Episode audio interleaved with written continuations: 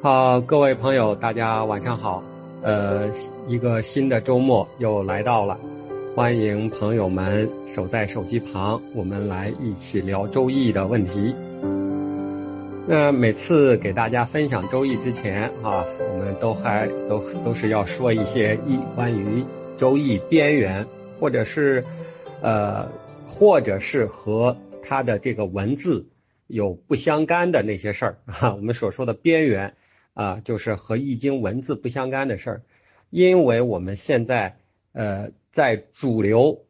总是认为易经的文字才是啊才是重点，其实呃我越来越感觉到文字绝对不是重点。那我们呃呃我们科技部啊在二零一六年的时候发布了一个呃发布了一个呃公告。啊，这个公告呢是是我我看一下哈，它是呃公民的基本素养啊，它是介绍公民的基本素养需要知道什么样的知识。我把这个图片发给大家，大家看哈，中国公民科学素质基准，在这个在这个素质基准里头的第二条啊，第二条里头的第九小节。他说：“知道阴阳五行、天人合一、格物致知等中国传统哲学思想观念，是中国古代朴素的唯物论和整体系统的方法论，并具有现实意义。呃，也就是说啊，也就是说，呃，我们这个《周易》里头的阴阳五行啊，这些呃这些概念。”它不仅仅是哲学上的内容啊，还有现实意义。所以哈，所以易学它是一套科学，它是一套科学，是我们古人研究天地的呃自然科学。而后来慢慢的啊，因为这套科学它的正确性，所以这套科学慢慢的衍生出来一套哲学体系。而而很多人在研究这个哲学体系的时候，慢慢慢慢的就把就把易学里头的这个科学性给忽视了啊，认为认为易学里头讲的全都是哲学问题，而真实的情况，易学给我们带来的是科技的问题，是科学的问题，它是研究天体啊。以及天体作用于地球，给地球带来的影响，他是研究这个问题的。比如，比如在我们中医上啊，中医理论上有一个叫五运六气，呃，大家可以在课下的时候搜稍微搜一搜索一下哈，搜索一下。那我们从五运六气。的这个观点来说啊，五运六气的这个观点来说，那今年哈，今年就是呃壬，今年是壬年啊，壬年，壬年是木啊，壬年，壬年为什么是木运哈？大家可以去看这个五运六气的学说，那木木生火，那木就是生火的。再加上哈上上半年啊上半年的这个司天叫大司天，它还是厥阴风木，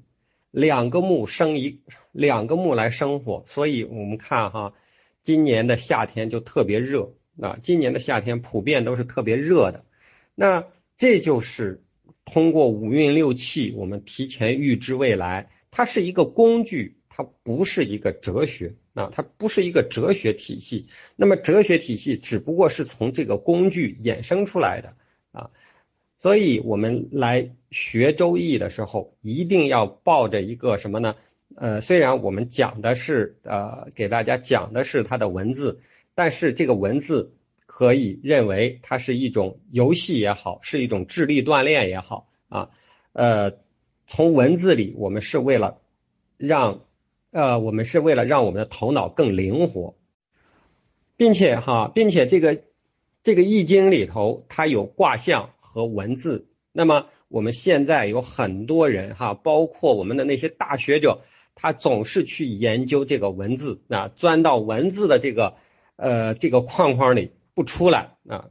就象象这个问题，呃易呃易经里头的这个卦象的这个问题，他根本就不去研究。那这个虽然啊，虽然他研究文字啊，研究文字研究出很高深的一套理论啊，这套高深的理论就是。普通人看不懂，哈哈，它的标志之一就是普通人看不懂，呃，并且也不知所云啊，并还有一个最重要的特点就是老百姓没法用，就是你研究了这么高深的道理，那老百姓在日常生活中干嘛使呢？啊，这个是不知道的。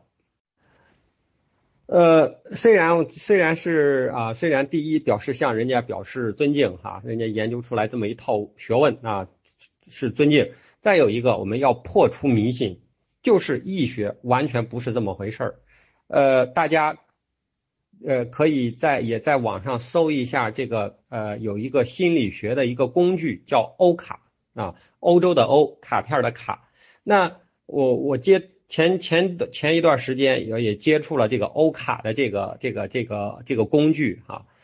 它就是呃有八十八张八十八张。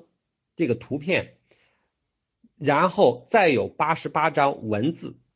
当当测试这个人哈，他的潜意识里啊，想要得到什么，想想要呃排斥什么的时候，他可以从这个欧卡里挑三张卡片。那么这三张卡片里头啊，这三张卡片里头画着是各种各样的画啊。那这个画呢都是比较模糊的。那么通过这个画。然后他可以把人的这个潜意识调动出来，就是我到底心里想要什么，我心里不想要什么。那么通这个人，他可以通这个通过这个画片的这个内容，把自己的潜意识调动出来啊，让自己更深刻的认识认识自己的想法。那如果那如果他不能够从这个图图像里。呃，解读出自己到底想要什么，或者是自己到底排斥什么的时候，好，他再去抽那个带文字的卡片，把这个图放在带文字的卡片里，然后这个文字是给这个卡片，这个文字是给这个图画的卡片提示一个。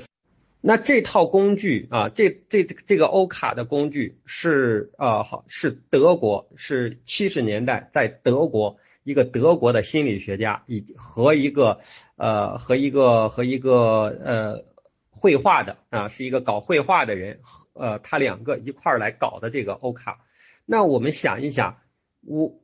那我们想一想，通过欧卡这个这个试验哈，就通过这个工具，我就在想哈，那我们的易经。啊，它是八十八张卡片，那我们是六十四个六十四幅图，并且我们的这个六十四幅图更为抽象，它只是阴阳，它只有阴阳，那只有阴阳的对比。那当我看到这个图，看到阴阳的这个图，如果我不能够理解我所问的问题以及我占卜的问题的时候，好，我可以通过文字来解决，但是。如果能够通过读图直接把意思读出来，就不必看文字。那这个才是易学易的学易的一个呃一个一个怎么说呢？一个正确的道路，就是我们先要会读图，然后再去看文字，先去看相，然后再去看文字啊。因为这个世界上最重要的是相。如果我们不会读相，只会看文字的话，那这个人他是获得不了更高级的知识的，或者是更高深的知识的。怎么来理解？我们读图的，我们读相的时间远远要大于读文字的时间。为什么这么说？那一说大家就明白。你和别人交往的时候，你进到一个场景里，你第一。你此时此刻，你是不是第一眼看到的是一幅像？这个人坐在哪里啊？他身边都有什么陈设？那这个人他在干什么？这是不是就是一幅像？那么像是不断的累积的。你进当当我们进入到这个空间的时候，你会看到一一一系列连续的像。那么，当我们会对这一系列连续的像进行解读的时候，其实已经掌握了易学里头的呃神啊，易学里头的神，而文字只是易学的形。也就是说，也我觉得，比如说我们传下来的这些四书啊，这些经典啊，这些经典是我们古人啊，我们古人他思想的形形状的形，因为形是可以固定的。当他把他的思想写成文字的时候，那么他此他写文字的那此时此刻，他的思想通过文字固定下来，传给了我们。那么这就是形，但是圣贤他写写这段文字的时候，其实不是要我们去读这个形，而是让我们理解这个形背后的神，而神只能是呃只能是不断的去揣摩、去体贴的，才能够把神给体贴出来。如果只去读他那个形，那不会读书。就像就像我们很多人，他可以把很多书背下来啊，那么他最终会成为一个书橱，哈哈，他会背很多书，但是他不会运用，他不会应用。有的人他可能什么书他背不下来，但是他每看一本书，他都能够把里头的神给抓住。那么我们要做到的，我们要做的就是去。提取里头的神，而而不只是去看他那个形啊，所以所以我们回到回到我们学易的这个这个角度来哈，这个方面来，呃，学易经的时候啊，我们不得不得不去读那些文字，但是我们每一次读文字的时候，一定要告诫我们自己。任何的解释，无论你多大的家，包括孔子，哈哈，呃，虽然大不敬啊，这我咱也知道哈，大不敬，包括孔子，他对他对意境，他对爻辞的解读啊，他只是从哲学方面的解读，他没有从现实生活当中进行解读，并且他即便是从现实生活中解读。也是对他身处当时的那个环境做出的解读，而我们已经不是在孔子啊以及历代那些大家的环境里了。那第一，我们不是在他的环境里；第二，我们也没有他那个高度啊，没有站在他那个高度，所以我们不用去。呃，反复的思考那些人到底想说的是什么？我们只要知道，只要知道那些经典里头是那些人在他那个时间段，在他那个高度对义的解读，那这就可以。那好，那我们是，我们没有，我们没有人家的呃境界高，我们没生活在人家的那个时代。好，那我按照我的境界。按照我生活的时代，对这个意啊，对我看到的像进行解读，就是呃，就是意的神，就是学义。那么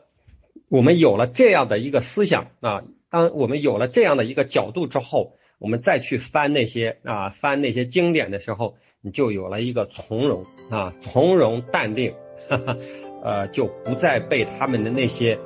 截取鳌牙的，或者说是啊不知所云的那些文字所所所所迷惑啊，所迷惑